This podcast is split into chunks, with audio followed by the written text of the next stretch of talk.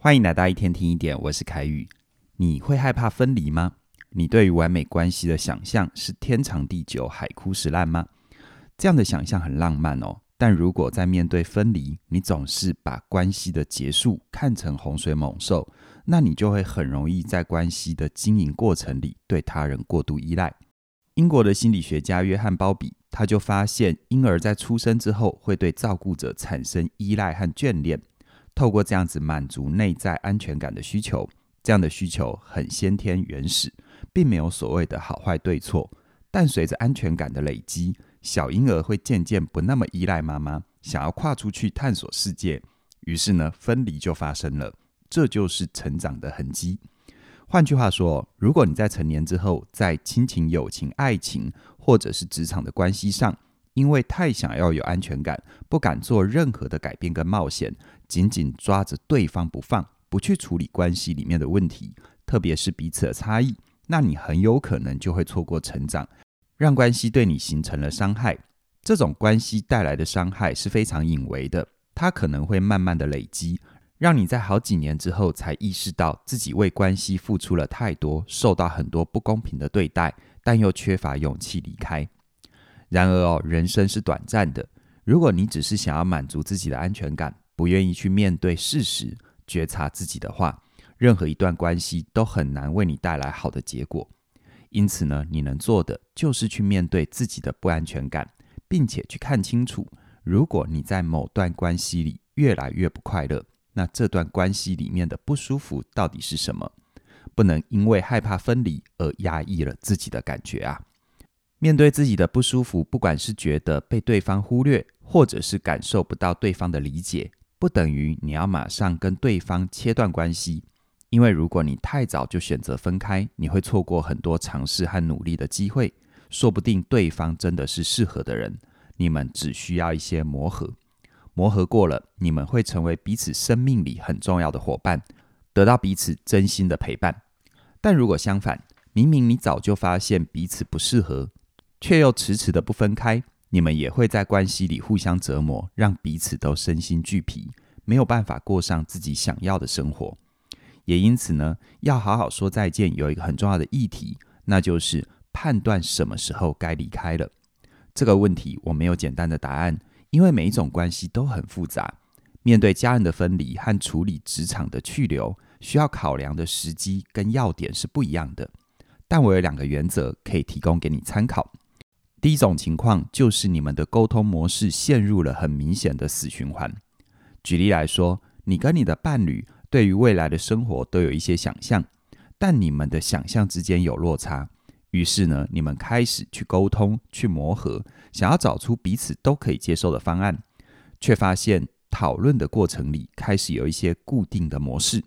像是只要你提到 A，对方就会接着说 B，或者是直接沉默以对，不愿意回应。就这样子互动一段很长的时间之后，你很重要的需求一直得不到满足。例如，你很需要对方陪伴，但对方一直把自己搞得很忙。你想要沟通，对方却一直逃跑。当你做了一切的努力之后，你们的关系还是没有好转，甚至于越来越恶化。这时候就可以考虑分开，让结束也成为一个选项。这个判断点不只可以套用在亲密关系上，家人或职场也是如此。比如说，你跟你的老板对于工作的品质都有一定的坚持，但你无法满足老板的要求，而老板也无法满足你的需要。于是呢，你们时常会在情绪层面有所拉扯，在工作的过程里各说各话，没有办法建立良好的合作模式。而如果你已经一而再、再而三向老板提出解决方案，但老板还是不认同你的做法，没有多久，你们的合作一定会变得非常的卡。你失去自我实现的机会，没有办法从工作得到满足，而老板也没有办法因为你的加入提高生产力。你们之间没有谁对谁错，只是彼此的需求不同了。如果还硬要在一起，就会变成两败俱伤。这个时候，适时的提出分离，你们的关系可能还可以好好结束，留彼此一些空间，去寻找适合自己的机会。再来，第二个判断分离的大原则。就是你很能够清楚地意识到，分离这个决定不只是对你好，同时也是对对方好。要记得哦，分离不是一种报复的行为，也不是情绪勒索的手段。当你花时间沉淀情绪，好好看清楚自己和对方的需要之后，你意识到对方要的不是你能够给的，而你要的，对方也必须很勉强才做得到。这时候，如果你能够勇敢地提出分离，也是迈向成熟很重要的一步。就像你在长大成人之后，你会有想要离家的念头，但这不代表你不爱你的父母，而是他们想要照顾你的心意，跟你想要追求独立的渴望，完全是不一样的方向。你知道，你必须要踏出去，才能够真正的独立，而也只有你离开了家，爸妈才能够去面对他们的后半辈子。像这样的分离，就是你有考量到自己的需要，同时也看到分离对于对方的好处。特别是很多人都觉得很棘手的亲密关系的分离，更需要如此。如果你选择离开，只是要让对方难过，让对方后悔，那此刻就不是提出分离的好时机，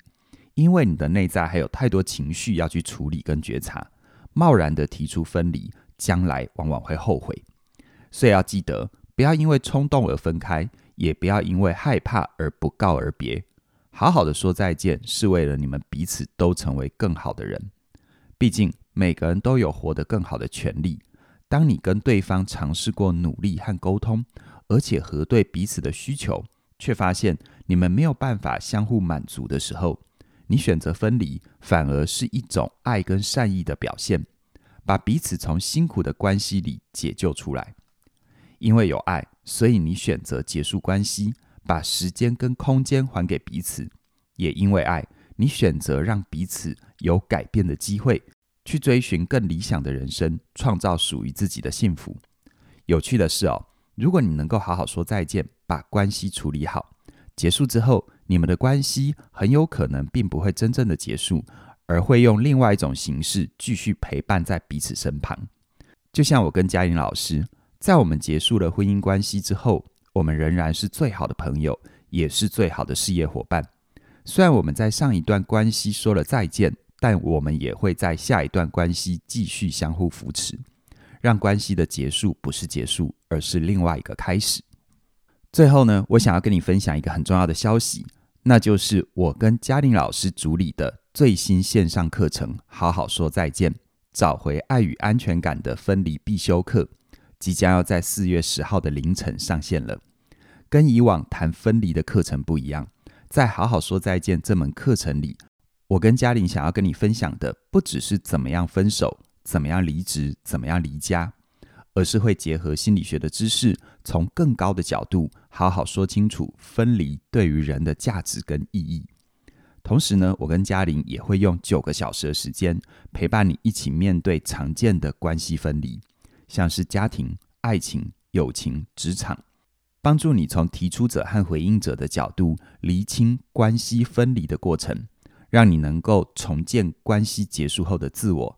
对自己有更多的认识。你现在就可以到起点的官网，可以浏览我们全新课程的大纲，并且免费收听课程的第一讲内容。期待你能够把握机会，在四月十号的凌晨就手刀加入。让我们一起陪伴你，学会好好说再见。详细的资讯在我们的影片说明里都有连结，期待你的加入。那么今天就跟你聊到这边了，谢谢你的收听，我们再会。